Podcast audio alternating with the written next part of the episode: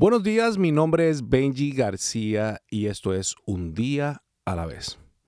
¿Te has preguntado en alguna ocasión si realmente tú estás en esta tierra por alguna razón? ¿Te has preguntado si la vida tiene sentido? Si lo que haces tiene sentido? En el día de hoy quiero que sepas que hoy es un buen día para descubrir tu propósito. En el libro de Juan, capítulo 18, versículo 37, está la escena de Jesús en donde está todo el mundo criticándolo, no, no está recibiendo la aprobación de la gente, inclusive los líderes, Pilato está tratando de cuestionar, cuestionar quién era Jesús, su identidad. Y Jesús contesta de una manera magistral. Mire lo que contesta. Pilato le pregunta, ¿eres tú quien eres el rey de los judíos? Y Jesús le dice, no, eres tú quien dice eso. Yo para esto nací y para esto vine al mundo, para dar testimonio de la verdad. Y todo el que está de parte de la verdad, escucha mi voz. ¡Qué increíble! Para mí es una de las contestaciones más increíbles en la Biblia que da Jesús porque con una seguridad Él dice, yo para esto nací, para esto estoy aquí. Y cuando tú miras el contexto completo, Él está a punto de morir en la cruz del Calvario, una de las muertes más feas en aquellos tiempos. Una sentencia que nadie quiere tener.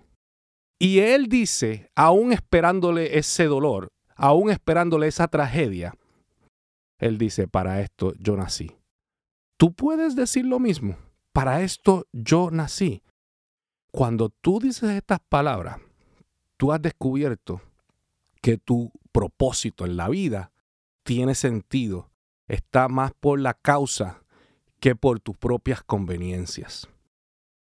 Y cuando esto pasa, el propósito te ayuda a varias cosas y te voy a dar varias.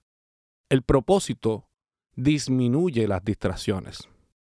disminuye las distracciones, te empiezas, a veces empiezas a comparar, te empiezas a, menospreciar, empiezas a, batallar con las cosas que no tienes que batallar, a, a escoger peleas que no tienes que estar peleando. Las críticas de la gente no se tienen que contestar. Tú no tienes que compararte con los logros de otros, con las promociones de otros.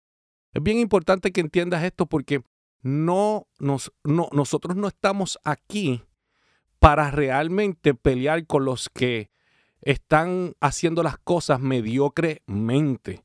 Si hay algo que a Dios le agrada es la excelencia y es el enfoque en lo que Él te dijo que hicieras. Por eso que el propósito disminuye la distracción. Número dos, el propósito te ayuda a pasar por el dolor. El dolor del señalamiento, del rechazo, del juicio, nosotros realmente pasamos por unos dolores, como dice la palabra, en este mundo vamos a tener muchas aflicciones y dolores, pero no teman porque yo he vencido al mundo. Entonces, es bien importante que entiendas que cuando uno sabe que lo que uno está haciendo tiene una razón de ser, uno se enfoca en el propósito del proceso, no en el dolor del proceso. Número tres, el propósito te empodera para obedecer. Tú sabes que la mayoría de las cosas que a veces Dios nos envía a hacer, nos manda a hacer, son incómodas. Y tú sabes que la obediencia es algo que tú tienes que hacer que a lo mejor no quieres hacer. Pero créeme que cuando lo haces, al final hay una recompensa grandísima.